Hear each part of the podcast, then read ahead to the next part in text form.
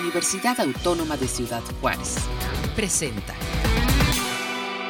Amigos, ¿cómo están? ¿Qué tal? Pues qué bueno que continúan con nosotros aquí desde UACJ Radio, desde la Universidad Autónoma de Ciudad Juárez, porque bueno, cada que tenemos un pretexto, festejamos la radio y el 13 de febrero es uno de ellos, el Día Mundial de la Radio, y es por ello que eh, pues eh, el día de hoy queremos compartir con alguien que también a través de la comunicación, no solamente eh, en diferentes posiciones, en espacios de comunicación a nivel nacional, sino también como académico, se encuentra hoy con nosotros y le queremos agradecer mucho esta deferencia por, por este tiempo al maestro Gabriel Sosa Plata, quien actualmente es director de Radio Educación eh, en, nuestro país y bueno, esta institución muy, muy importante que casi está a punto de cumplir los 100 años. Te damos la bienvenida a este espacio radial. ¿Cómo estás, Gabriel? Gracias por acompañarnos. Hola, Armando, qué gusto me da saludarte. Eh, yo soy agradecido por estar eh, con ustedes en este sistema de, radio de la Universidad Autónoma de Ciudad Juárez y que podamos celebrar pues juntas ambas instituciones pues un, un, Día Mundial de la Radio, ¿no? Que, que se da un poquito después de los 100 años, ahora estuvimos celebrando el año pasado, de la radio en nuestro país. Así es, sí, yo escuchaba y participábamos en algunos de los de los este de los espacios que se dieron sobre todo de manera de manera eh, virtual, ¿no? Muchos de ellos, pero que eh, observamos que nuestra, nuestro país, 100 años de la radio, ¿no? Y tantas historias que encontraste, que observaste, que pudieron eh, estarse ventilando, que, bueno, pues serían muchos libros, ¿no? Los que tendrían que hacerse de cada radio, de cada parte de nuestro país. Tienes toda la razón. Yo creo que cada uno de nosotros, cada una de las, de las personas que nos hacen el honor, de escuchar nuestras transmisiones, tiene una historia que contar sobre su relación con la radio, pero también todas y todos los que hemos participado en la radio, también tendríamos mucho que decir, porque yo creo que todos vivimos, todas vivimos eh, eh, esta relación con la radio de manera distinta, ¿no? Eh, a, a todas nos ha generado un, a todas las personas, una, una relación, por ejemplo, de amistad, alguna relación con el conocimiento, de orientación, de información, ha estado en los momentos coyunturales eh, más complicados de la vida nacional, por ejemplo ahora durante la pandemia, eh, y, al mismo tiempo cada una de las estaciones de radio es una institución, es una empresa en sí misma, cuyas historias también deberían contarse. Y aquí en México pues ya tenemos más de 2.000 estaciones de radio.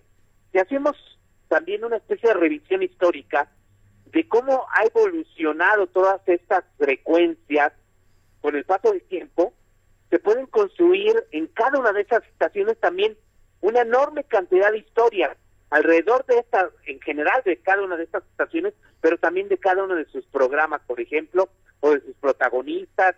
Eh, en fin, por eso nos hace falta todavía contar la gran historia de la radio. Es increíble Armando, que no tenemos, deberíamos tener una especie de biblioteca sobre la radio mexicana. O sea, o una especie de, sí, de biblioteca especializada, ¿no? O eh, esas que, que se hacen, eh, pues digamos, estas compilaciones eh, que se hacen sobre temas diversos, podría hacerse también sobre la radio, porque si uno pretende conocer la historia de la radio, tiene uno que ir a muchas fuentes al mismo tiempo. Claro, podemos contar historias generales, eh, no recuentos, eh, pues así, eh, con una visión muy en general, pero nos hace falta la gran obra o, bien la gran compilación de, de, todas estas grandes historias de la radio. les dejas una, una muy buena tarea ahí a los investigadores, a los jóvenes estudiantes que andan en, este, buscando temas de tesis. Miren, esa es muy buena. y, y, para investigadores, ¿verdad? Porque eh, si bien es cierto que tenemos una historia bien interesante de la forma en la que llega la radio en nuestro país, por ejemplo, nosotros aquí en la frontera, ¿no?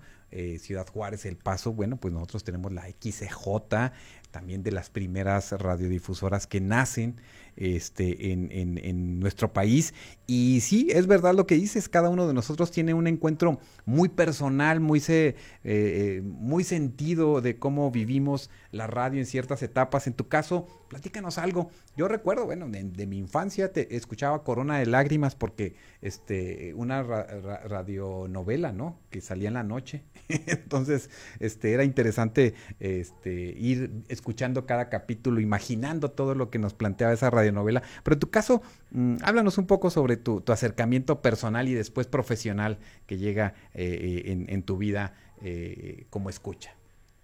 Ah, pues mira, Armando, ahora sí que yo de alguna manera tengo la radio en mi sangre. ¿Por qué razón? Porque mi mamá, mi papá, mi mamá se, se llama Beatriz Plata, todavía vive, eh, su nombre artístico cuando ella cantaba en la radio era Beatriz Plata la Poblanita. Oh, y, mi papá, periodista, Eduardo Sosa él sí ya, ya falleció, trabajaron muchos años en la radio. Eh, mi papá era productor, eh, formaba parte del ejército mexicano, era productor de los programas del ejército en diversas oh. radiodifusoras importantes. ¿Qué producía el ejército? sí, Sí, sí, sí, la hora del ejército, por ejemplo, era uno de los programas que, que se tenían en la radio y mi papá lo producía. Él hacía los guiones y era al mismo tiempo el productor.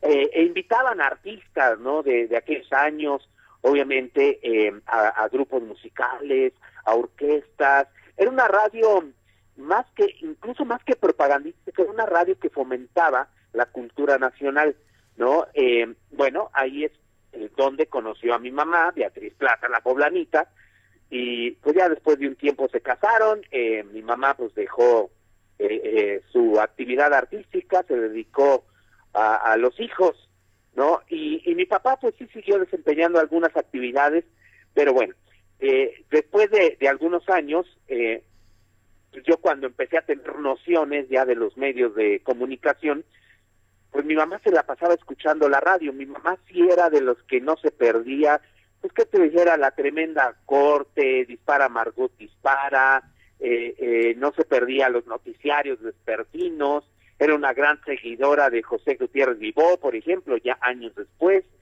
entre otros, otros programas. O sea que parte importante del tiempo que yo tenía eh, de convivencia en familia era para escuchar la radio.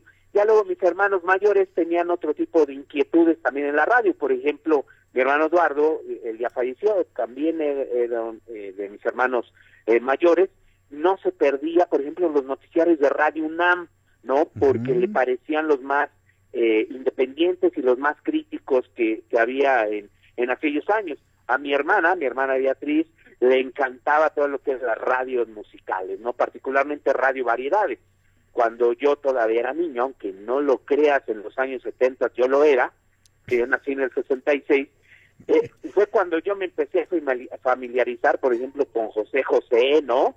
Eh, con, con esta ola de, de, de cantantes y baladistas eh, modernos, de, de, de iba a decir de, la música moderna, no, no, de la balada particularmente. Oye, una, una, una, amiga decía, Armando, ¿sabes cuál fue de, mi lista de canciones ahora eh, que está eh, la aplicación de Spotify? Decía, ¿sabes cuál es eh, en el 2021 mi canción que más escuché?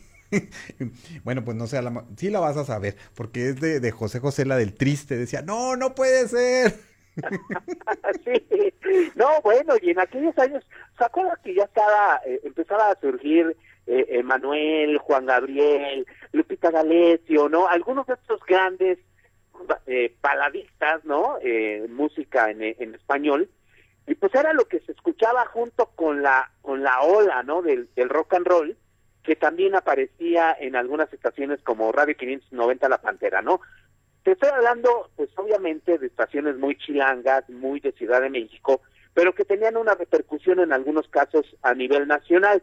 Pero era una época, a mí esa que me tocó vivir como radio escucha, de la llamada época disquera, sobre todo de la radio mexicana, en la que ya había pasado, eh, pues esta época de los grandes radioteatros, radioteatros, perdón, los radio, los grandes radioestudios, eh, en los cuales pues se hacían pues muchas de las de las transmisiones obviamente en vivo con las orquestas claro, en vivo. Claro, y eso era eso era en vivo para nuestros amigos que nos están escuchando. En realidad, pues el estudio estaban ahí los los guiones, las personas eh, esperando sus parlamentos, los efectos este eh, auditivos ahí que teníamos que ver de qué manera se hacía el trueno, la lluvia, el gallo, el perro. Aquí tenemos un perro muy cerquita sin ladra muy seguido, así es que no es efecto especial. es un efecto también. No, pues todo eso se vivía, ¿no? En las mismas estaciones de radio, pero pues ya llegó la época de la radio disquera y, y ya estos estos grandes grandes instalaciones, estas estas infraestructuras que tenían las estaciones de radio se fueron achicando, ¿no? Y entonces eh, en lugar de tener a los a los artistas en vivo, ahora los tenías grabados. Y es la época también en la que se da este boom de los noticiarios primero de corta duración, después los de larga duración, que caracterizaron pues los años eh, 70 y prácticamente los, los años 80. Ya luego vendría también otra etapa que ya seguramente a ti y a mí, eh, Armando, nos tocó vivir, de la llegada, pues sí, de los noticiarios de larga duración, claro. ¿no? De, eh, de la época en la que como que la radio se redescubre, al menos aquí en la Ciudad de México ocurrió con el sismo del 85, recupera su eh, pues este esta función social de acompañamiento de información incluso de politización de, la sociedad porque pues se vivieron pues yo diría que al menos híjoles eh, si tomamos en consideración que la radio surgió en 1921 pues tuvimos unas seis décadas yo creo en las cuales había una censura y una autocensura terrible y después ya se da esta etapa de resurgimiento de, de, la radio ya como un vehículo de información mucho más libre en los que se debatían ya también temas que antes no se abordaban, ¿no? Eh, todo el tema de la liberación sexual, por ejemplo, eh, algunos temas tabú de la, de la política, del ejército, de la religión, comenzaron a tener cabida, pues sobre todo a fines de los años de los años 80. Y encontramos, por ejemplo, por nos ha tocado en, vivirla. Por ejemplo, en, en, la Fonoteca Nacional, en la Fonoteca de la UNAM, encontramos joyas muy valiosas, ¿no? De documentos históricos muy, muy interesantes que están ahí en, en, en eh, yo recuerdo una vez, no, recuerdo si fue ahí en la Fonoteca Nacional que decían estos son los carretes originales de, de, eh, de Calimán, creo, no, no, no recuerdo, y, y decía yo, ah, caray, bueno, me acordaba, ¿no? Y, y, decía yo, mira qué, qué interesante, pero la, la, radio como esta parte creativa, esta parte que nos hacía eh, imaginarnos tantas cosas y que lo sigue haciendo en estos tiempos y que hoy precisamente en este marco que estamos viviendo el 13 de febrero, Día Mundial de la Radio, ¿qué te dice cuando precisamente se propone el tema de la radio y la confianza? hablamos de los noticieros, hablamos de, de la radio pública, de la radio eh, eh, educativa, por ejemplo, ahora que comentabas el los noticieros de la UNAM, ¿no? Este, eh, y, y, ahora en estos tiempos de pandemia también, donde el, el tema de la confianza, de la comunicación vertida, sobre todo en las estaciones de radio culturales o en los espacios educativos, fue fundamental y ha sido fundamental y sigue siendo actualmente. Sí, sí, efectivamente, bueno, también la confianza en los noticiarios de Radio Educación, también hay que destacarlo. Radio Educación eh, ha sido uno de los, una de las instituciones en las cuales se ha ejercido uno de los periodismos más libres e independientes que puedes encontrar a nivel nacional, prácticamente desde su surgimiento. Los noticiarios vinieron después, obviamente, varios años después del nacimiento de, de, Radio Educación, una hay dos grandes etapas de radioeducación, una que va de, de cuando nace eh, dentro de la Secretaría de Educación Pública, impulsada por José Vasconcelos en 1924, y después cuando se recupera el proyecto en 1968 con Agustín Yáñez como secretario de Educación Pública. En los años eh, prácticamente 80 es cuando comienza a, a incorporarse radioeducación de lleno en la producción de noticiarios, aunque prácticamente también desde desde los años 70 viene haciendo un periodismo muy, independiente. Bueno, a lo que voy es de que no obstante todos estos años que se tuvieron de censura, sí, hubo pues experiencias significativas de radios libres, de radios independientes, de radios que realmente hacían un periodismo eh, ciudadano comprometido con la con la sociedad. Eh, ahora la UNESCO eh, cada cada año, como tú sabes, este organismo internacional da como que una orientación sobre los temas que podríamos reflexionar a propósito del Día Mundial de la Radio. Y como bien dices, en esta ocasión ha elegido esta este hashtag, ¿no? O este lema de campaña es sí a la radio, sí a la confianza. Pero hace un énfasis, como tú también ya lo has dicho, mm, eh, muy, muy importante hacia la confianza en el periodismo radiofónico. ¿Por qué la UNESCO lo retoma en este año particularmente este, este lema? Yo diría que porque la radio, eh, con base en las encuestas que se han realizado no solo en México, sino en diversos países del mundo, fue uno de los medios más confiables durante la pandemia.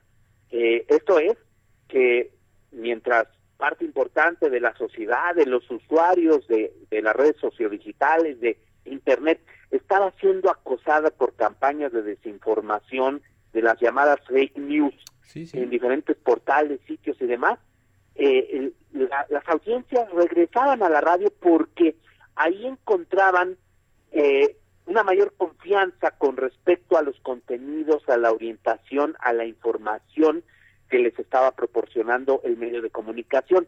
Y eso es lo que llevó también a que eh, se diera el fenómeno de un consumo mayor de los contenidos de la radio y en particular de los noticiarios. ¿Por qué sucede esto?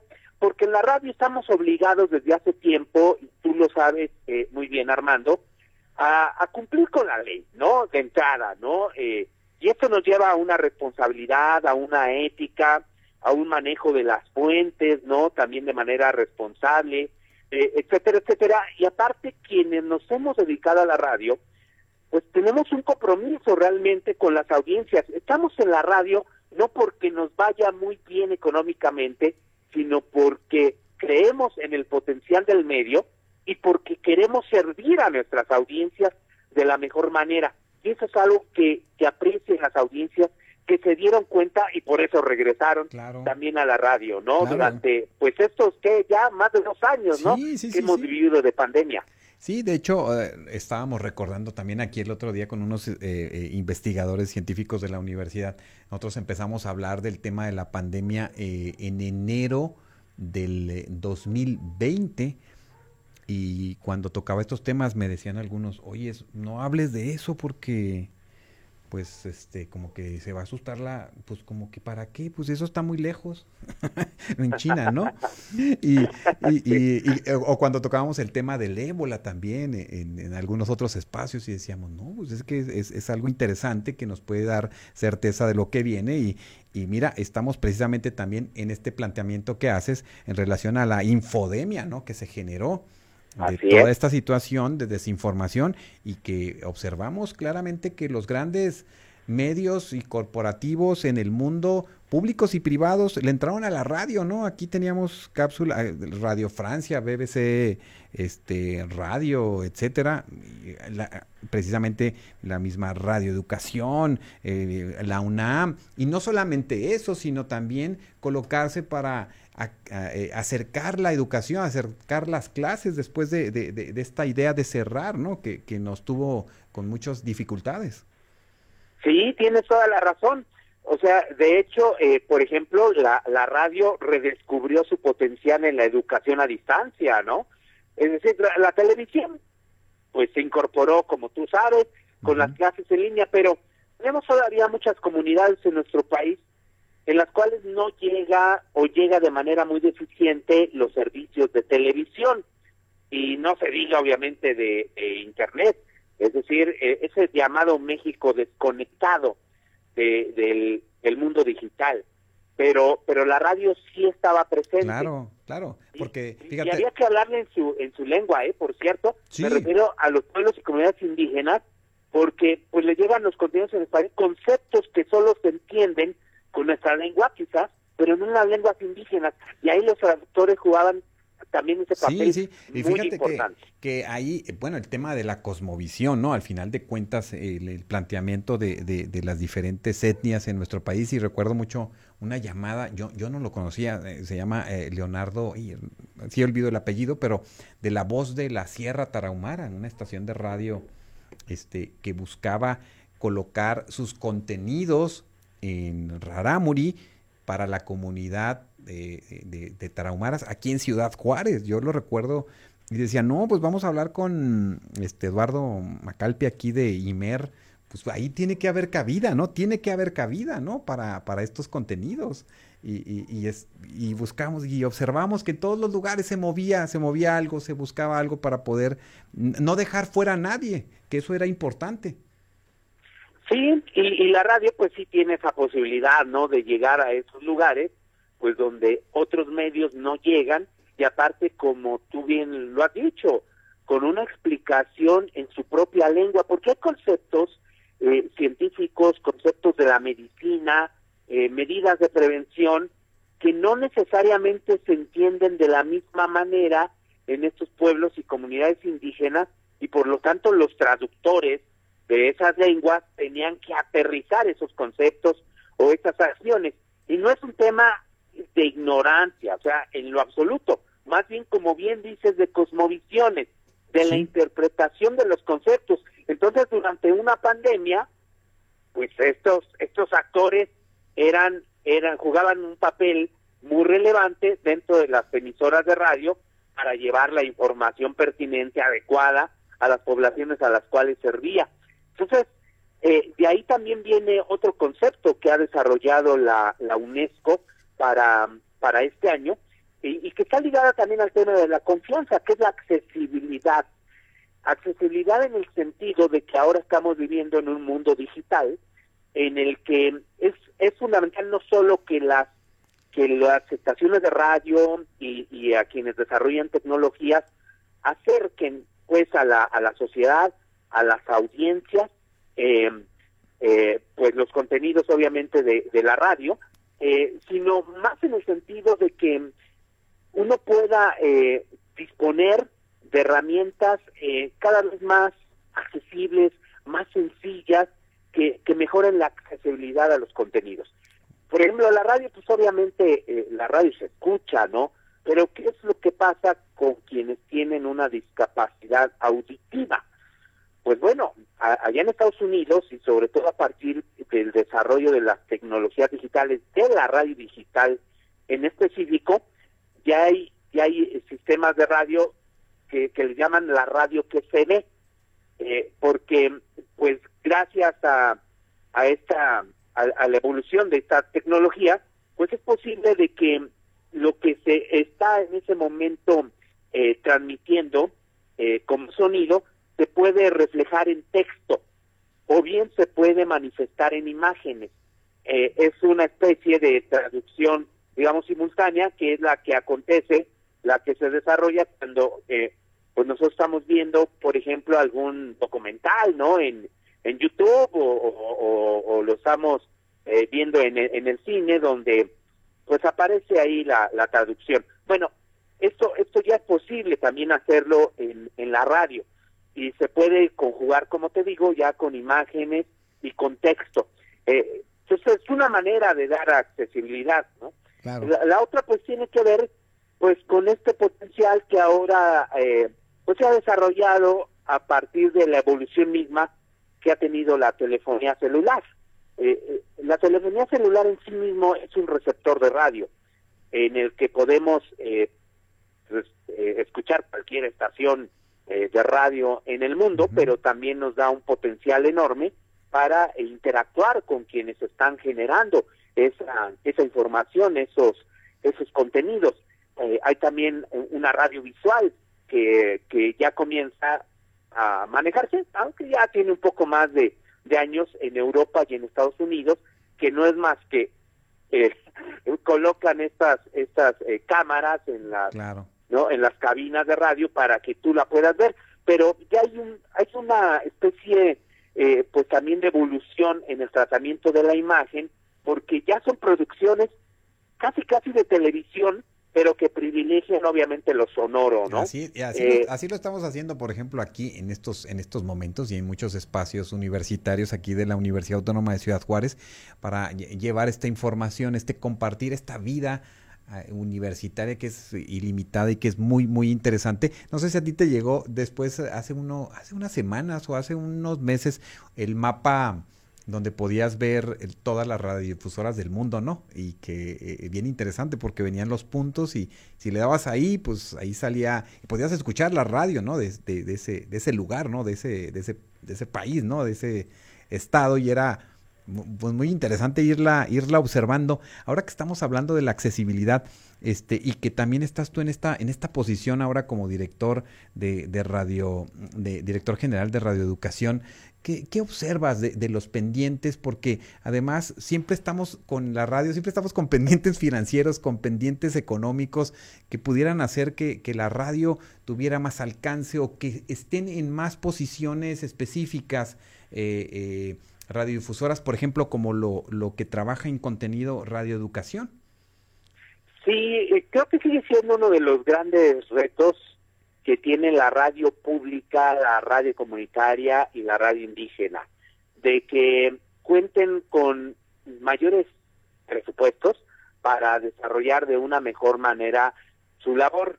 Eh, tú sabes que aquí, y seguro también las audiencias lo, lo pueden constatar simplemente al extender la radio y darse cuenta que hay un predominio de la radiodifusión comercial eh, que había sido un modelo que se impulsó durante décadas en nuestro país, subestimando en algunos años más, en otros menos, a la radio pública. Eh, es decir, la radio que se hace con recursos de la misma sociedad, con recursos públicos, y e ignorando así tajantemente cualquier intento de radio comunitaria eh, o de radio indígena operada por las propias comunidades. Eso era impensable. Eh, la reforma en materia de telecomunicaciones que se impulsó en 2013 con esta reforma constitucional y luego con la ley secundaria, la Ley Federal de Telecomunicaciones y Radiodifusión, reconoce por primera vez a las radios comunitarias e indígenas, lo cual representó un gran avance en materia de democracia en nuestro país y de democratización, eh, obviamente de los de los medios de, de comunicación, pero todavía los retos siguen siendo muy importantes. Si uno revisa el modelo de cómo están separadas, pues, por, por, por sistemas, pues, o, rubros eh, las radios en nuestro país, pues podemos decir que todavía un 65-70% de las radios, de las estaciones de radio en México, siguen siendo comerciales. Un 20% serían las 25% las radios eh, públicas y un 5% a lo mucho las radios comunitarias e indígenas. Mm. Quizá este porcentaje sea hasta menor, como de un 3%. Mm, es un balance muy muy desafortunado, ¿verdad? Es un balance muy muy desafortunado aquí en la frontera que tenemos esta idea de ser una de las eh, regiones del mundo mayor comunicacionalmente hablando eh, de, de radio. Estamos precisamente este, en el límite porque pues hay muy poca posibilidad de tener nuevas, nuevas frecuencias porque estamos con, colindando con Estados Unidos, pero eh, pues solamente hay una del Instituto Mexicano de la Radio y una del lado americano que es la de la Universidad de Texas en El Paso y nada más. Sí, por ejemplo, fíjate nada más, la necesidad de oferta de estaciones culturales, educativas, sociales, comunitarias que hace falta allí en Ciudad Juárez. Entiendo la situación obviamente del espectro, es comprensible, eh, y, y esto mismo ocurre en muchas otras plazas del país donde ya está saturado el espectro radioeléctrico, pero te puedo decir que hay muchas otras también en nuestro querido México donde sí es posible todavía auspiciar, desarrollar una mayor presencia de las radios eh, públicas, comunitarias e indígenas. Ahora, las públicas como es el caso de, la Universidad Autónoma, como es el caso de Radio Educación, de estaciones como estas que integran el Instituto Mexicano de la Radio, del sistema de revisoras eh, indígenas que pertenecen al Instituto Nacional de los Pueblos Indígenas, muchas de estas emisoras viven en una enorme precariedad económica. Hay que decirlo con todas sus letras. y no ha existido desafortunadamente una política pública que fortalezca a estos sistemas de radiodifusión. Eh, fíjate Armando que a mí me tocó participar el año pasado, eh, incluso un poquito más de tiempo, eh, yo creo que ya va siendo como un año y medio, en la integración de algo que se llama Equipo País para eh, el diseño de una, de una política pública que fortalezca a la radio comunitaria e indígena en México. Esto es un proyecto que impulsó el gobierno de México a través de la Dirección de Comunicación Social de Presidencia y la misma UNESCO. Y se integró este equipo país por eh, pues, instituciones del Estado mexicano, eh, incluyendo el Instituto Federal de Telecomunicaciones, obviamente Secretaría de Cultura, el INER, Radio Educación, en fin, eh, diversas universidades, especialistas en la materia, eh, radios comunitarias e indígenas, organizaciones de la sociedad civil, en fin. Se terminó el año pasado de trabajar el proyecto de, de diseño de política pública, pero por una u otra razón, pues hasta ahora no se ha dado a conocer este documento. Es decir, nosotros ya tuvimos acceso a algunas de estas personas a ese documento, pero todavía no no no se eh, eh, pues no se lanza, ¿no? ni, ni se llevan a cabo las acciones para que esa política pública pueda pueda desarrollarse. E, Esperemos que en las próximas semanas pueda hacerse, ¿no? Pero hay esta parte de los retos que podrían desarrollarse próximamente. E, esto que nos compartes es muy importante y muy interesante porque yo no sé si las audiencias, tú precisamente que también eres un experto y que has trabajado también mucho el tema de las de como eh, en las defensorías de audiencias, tú observas a una sociedad en nuestro país que está atenta a sus medios, eh, hoy que estamos hablando de la radio, está atenta, está, está observando estos nuevos requerimientos, estas nuevas realidades, este, la, encuentras consciente en relación a la importancia de mantener sus medios, de estar atenta a sus medios, de saber que no solamente en las emergencias es fundamental tenerlos, sino, sino eh, ya ahora en este esquema de pandemia que vivimos, ¿estás observando esto en las audiencias? Eh, yo creo que en general sí, quizá no con la misma, ¿cómo te pudiera decir? Eh, con el mismo impulso, pues, que hemos eh, tenido, que hemos visto, que hemos palpado, eh, por ejemplo, como cuando eh, despidieron a Carmen Aristegui de Noticias MBS, cuando a mí me tocó ser defensor de las audiencias de este sistema de noticias de esta de esta empresa de la de la familia Vargas, donde pues las las audiencias se manifestaron, ¿no? Eh, de una manera muy contundente y con una con una convicción y una movilización que no habíamos visto en muchos otros casos similares. Eh, es decir, las audiencias cuando sienten que ha sido vulnerado alguno de sus derechos, sí salen, sí participan, sí se manifiestan. Eh, eh, me tocó vivirlo de alguna manera, aunque ahí más como estudioso de estos temas, cuando desaparecieron también aquí en la Ciudad de México a una emisora de música clásica, la XLA, seguro tú la conociste, Armando, o en su momento cuando desaparecieron, no sé, una emisora comercial como como fue Rock 101, ¿no? Que fue una una emisora emblemática de, de, lo, de los jóvenes, ¿no? Que marcó toda una toda una época.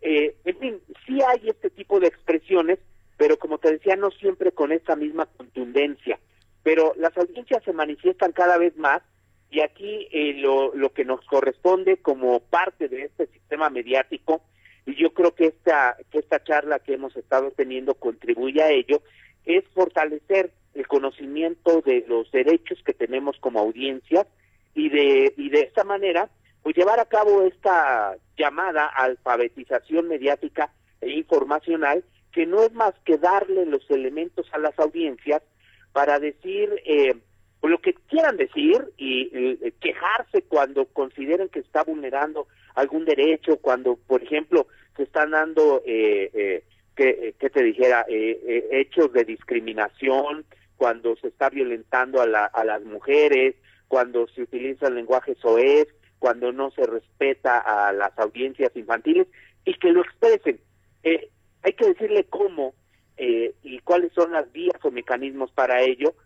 Y pues bueno, para esto existen las, las defensorías de las audiencias, hay consejos ciudadanos también en los, en los medios públicos, hay varias formas de participación y, y, eso es lo que hay que motivar, esa participación. En la medida que participen las audiencias, más se fortalece la, la calidad en los, en los contenidos, contribuye a que seamos mucho más responsables en el momento pues que hagamos alguna alguna producción de radio, de televisión, algún texto, ¿no? También. Claro. hemos hecho periodismo pues, escrito. Eso es, eso es, muy importante que lo tomen en cuenta. Al final, al final del día, hoy ya hay más herramientas para, eh, pues, manifestarse, que se manifiesten las audiencias, pero también si, si buscamos estas, estos espacios formales que indudablemente puedan hacer peso para mm, pues eh, colocar estas estas eh, quejas o estas eh, sugerencias a los medios en donde nos encontramos viviendo pues es, es, fundamental. Yo antes de, de, seguir y, y, de agradecerte mucho este tiempo que nos ofreces quisiera saber tu opinión en relación precisamente a esta derogación de, de, o que nos explicaras un poco si, si, si tienes eh, este, precisamente la información sobre lo que la Cámara de Diputados aprobó el día de ayer sobre la derogación de, de una fracción del artículo 223 de la Ley Federal de Telecomunicaciones y Radiodifusión sobre el tema del uso del uso eh, del lenguaje. Ah, ya sí, claro que lo recuerdo perfectamente. Mira, es muy sencillo.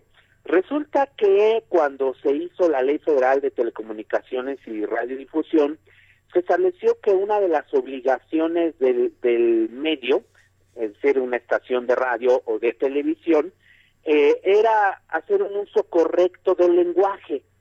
Eh, esto dejaba en una enorme, eh, podríamos decir, discrecionalidad a quien se encarga de de vigilar que las estaciones de radio y de televisión cumplan con sus obligaciones establecidas en la ley. Entonces, eh, durante muchos años, RTC sancionaba a las estaciones de radio y de televisión eh, cuando consideraba que había un, un, uso incorrecto del lenguaje, no vamos a decirlo así, un uso incorrecto del lenguaje. Entonces, eh, eh, cuando se aprueba la, Ley Federal de Telecomunicaciones y Radiodifusión, que de alguna manera retomó lo que ya estaba en la ley, por eso decía que había ahí una interpretación discrecional de, de la ley, un, un empresario radiofónico, porque esto sí viene de, de, la industria, presenta un amparo porque le parecía que, que, que eso era una limitante a la libertad de expresión, y que pues no había finalmente un parámetro de quien dijera, eh, digamos con toda certeza, hasta dónde correspondía un uso correcto del lenguaje. Eso es, de mi modo que un funcionario público, un servidor público que se encarga de vigilar los contenidos de la radio y la televisión, pues diga, ah, pues están haciendo un mal uso del lenguaje, ¿no? Eh, como que dejaban una enorme ambigüedad. Entonces, estos elementos son los que consideró eh, la Corte para que eh, emitiera una sentencia en la que decía que mm, esto podía ser una limitante a la libertad de expresión por una parte, pero por la otra dejaba, eh, sí, en una enorme ambigüedad la aplicación de la ley eh, y que quedaba en manos de, un funcionario, ¿no? Que, que incluso, eh, pues sin mayores elementos, podía censurar a un medio de comunicación bajo esa interpretación de un uso incorrecto del lenguaje.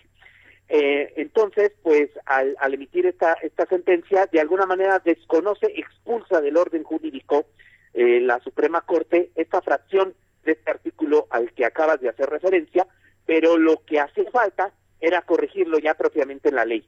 Entonces, lo que se hace es eh, recuperar esta sentencia y eliminar ya esa, esa función. Por supuesto que aquí tenemos un debate eh, sobre que si esto ya pues es la puerta como para decir lo que a uno se le pegue la gana en la radio y la televisión bajo el argumento de la libertad de expresión y del uso correcto o incorrecto pues del lenguaje, ¿no?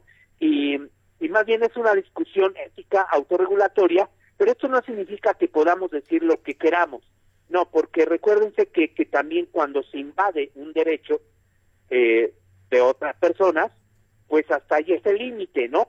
Entonces, eh, si yo, por ejemplo, expreso palabras discriminatorias, ofensivas que dañen la moral de, de, una persona, la imagen, la reputación, eh, pues eso puede ser sujeto a un juicio. Eh, y eso la ley no necesariamente me protege. Entonces, eso es parte, digamos, de la discusión en cuanto al uso correcto del lenguaje. Entonces, lo que se hizo en la Cámara fue simplemente acatar lo que ya había establecido la, la Corte. Ahora lo que nos corresponde a los medios, pues es reflexionar al respecto y autorregularnos.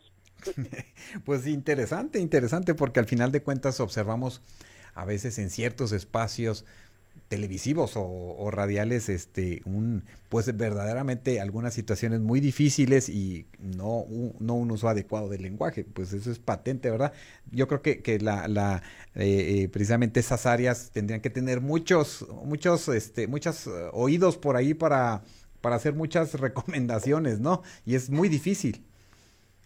Sí es, es muy difícil es imposible monitorear todas las estaciones de de radio y televisión pero pues parte de la responsabilidad como para que se cumplan los códigos de ética, pues está en las defensorías de las audiencias y en los mismos consejos ciudadanos que existen, bueno, estos últimos, los consejos ciudadanos, es una obligación de todos los concesionarios de uso público, eh, eh, estos medios públicos los instalen, ¿no?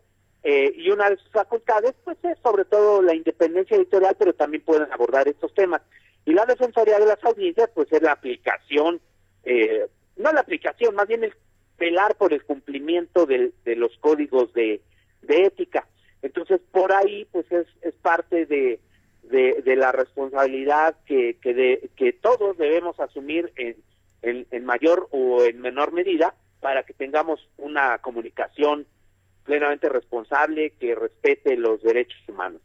Claro que sí, pues eh, maestro Gabriel Sosa Plata, director general de Radio Educación, yo te quiero agradecer mucho este tiempo, esta generosidad con nosotros en el espacio y solamente eh, quisiera yo decirte en el marco de este eh, Día Mundial de la Radio, ¿qué le decimos a quienes realizan, producen radio y a quienes escuchan? ¿Qué debemos valorar de este medio en estos tiempos?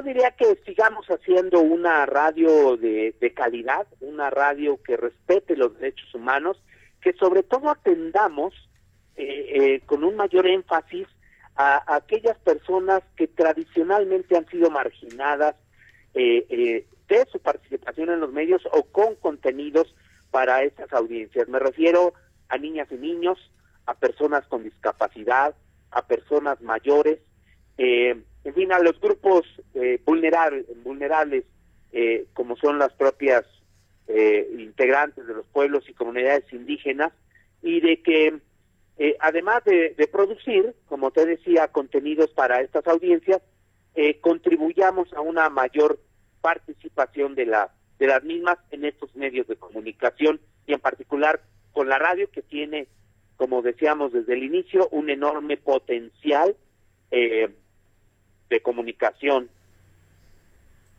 Así es, pues en eso estamos y en eso es la, la propuesta de quienes estamos en estos, en estos espacios y sobre todo pues eh, eh, te queremos agradecer mucho esta, esta comunicación. Esperamos pues encontrarnos contigo en otro momento para seguir hablando sobre esto, sobre eh, pues todas las reflexiones que tú haces en relación a la Defensoría de Audiencias y bueno pues sobre todo con el tema de, de la radio y la radio educativa. Me dará muchísimo gusto eh, agradezco muchísimo esta, esta entrevista y pues muchas felicidades también para ustedes, para sus audiencias, para este gran equipo de trabajo que tienen allá en la Universidad Autónoma de, Ciudad Juárez y pues a seguir haciendo buena radio. Claro que sí, no, pues muchas gracias, eh, gracias eh, por acompañarnos Gabriel y un abrazo y esperamos pues encontrarnos en alguna de estas reuniones de la red, de la RUM o por ahí en algunos de estos espacios. Eh, me dará muchísimo gusto. Muchas gracias nuevamente.